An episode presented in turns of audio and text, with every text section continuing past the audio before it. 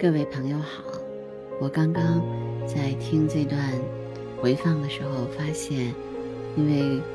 当时现场的声音太嘈杂，然后风也很大，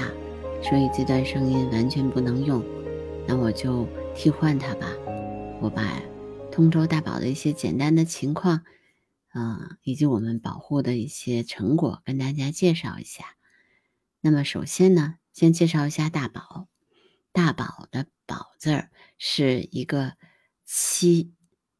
左边是一个七，加上一个十，就是一二三四五六七八九十的那个呃大写的那个十。然后这边呢是一个鸟字儿，呃七十鸟，七十种鸟，嗯，这个字儿就念宝，第三声宝。那么大宝呢，它是国家一级保护动物，呃，国际自然保护联盟确定其为世界易危物种。跟大熊猫的级别是一样的。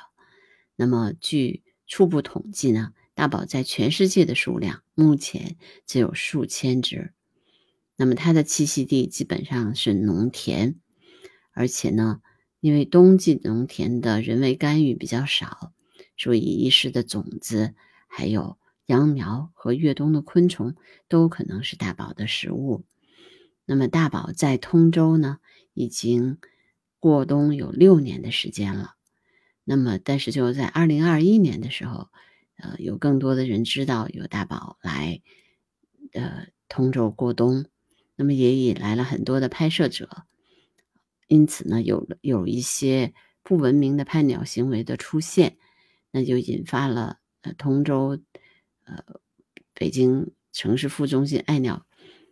协会的关注，这样的话就组织了志愿者。然后来保护这些大宝，然后让他们能够在通州顺利的过冬。那么，二零二一年的时候呢，一直是是有两只大宝在通州生活。从十一月一直到二零二一年的，应该是二零二零年的呃十一月，一直到二零二一年的三月吧，大宝。那么我们也是进行了一个冬天的保护。那么，在二零二一年的十一月的，那么这大宝又回来了。这次呢，那个雄的大宝带了两只雌的大宝回来。后来呢，呃，又飞来了一只大宝，就是有一共有四只。那么主要的呢，就是有一个雄的，那么剩下那三个都是雌性的啊。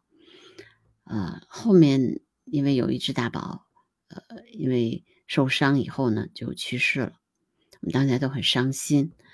啊。最后呢，那只另外又飞来了一只大宝，所以现在在通州呢，一共有四只大宝，就是一雄三雌，他们都和谐在生活在一起，像一家人一样。有些人就一直在问我，说他们到底是不是夫妻关系？我觉得这是个很好玩的问题啊，嗯，但是他们生活在一起是肯定的。嗯，有的时候也能发现它们翻花。那我今天是替换声音呢，我也给大家讲一个有趣的事情，就是我们呃昨天的时候，就是呃晚上，昨天晚上可能是那个三只大宝跟那个熊大宝发生了一些分歧或者吵架了。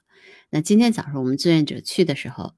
熊大宝自己在一个一号。一号地，然后另外三只雌的大宝在三号地，他们不在一起。当时我们非常的担心，说这个雄的大宝，呃，和以为那个三只雌大宝飞走了，结果发现不是，他们就是飞分跟那个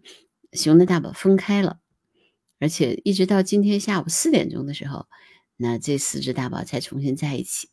然后我们都在猜测说，他们又重归于好啊。这个是特别有趣的，就是大宝也会吵架，对吗？嗯，他们也会跟人类一样，人类一样有这种嗯不高兴的时候吧。当然，这只是我们的猜测，有可能不是真的啊。然后，因为这个大宝的保护呢，其实啊很多的地方都做出了努力。比如说，本来呃这个地方是有那个地铁的一个配套的一个排水工程，要在三号地施工的。但是因为大宝在那边生活，然后没办法让他们，嗯嗯，如果施工的话，声音会很吵，即使晚上施工，大宝也没法休息。所以呢，后来我们志愿者就跟那个施工方协商，最后施工方也得到了那个甲方的认可，呃，就把这个工程推迟了，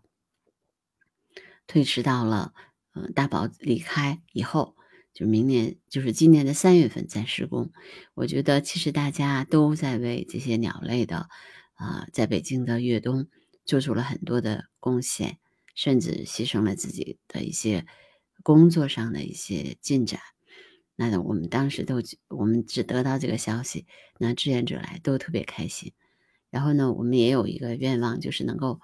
在这里边建一个大宝公园这样的话呢，其实本来这个地方要。变成一个湿地湿地保护的地方，那还不如变成大宝公园更好，让大家都了解大宝是怎样的一个鸟类，而且它能够如果能够一直在北京过冬，那也是它也是能说明北京的这种嗯，就是保护的这种力度有多么的高，就是也是非常重要的。其实就是旗舰性物种啊，就是这样的。旗舰性物种最重要的其实就是认，就是它们能够代表这个地方的一个生态环境。这是今年我们还做了一些事情，就是我们准备了一些豆子，大概准备了有两三百斤吧，防止这些万一大雪封地没有地方，呃，吃的东西的时候，它们也能有地方，嗯。有食物可吃，因为大宝是不会刨地的，它不像其他的鸟类，它们不会刨地，所以呢，它们只能，嗯，就是吃这个地面上的食物和昆虫。但是它呢，大宝也特别有意思，就是它聪，它很聪明。到了春天的时候，它就会跟着羊，羊会刨地，那么它就跟着后面吃东西，所以很有趣吧，嗯。我们我们现在觉得，就是大宝现在能够能够在这个地方生存，能够在这个地方呃连续的过冬，就说明了我们志愿者的努力，还有北京的生态环境越来越好。那我今天呢就把这个是替呃替换的声音播完了。我希望大家能够了解大宝在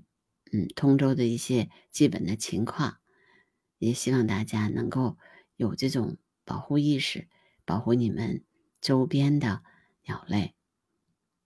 好，今天的声音纪录片就到这儿，感谢大家。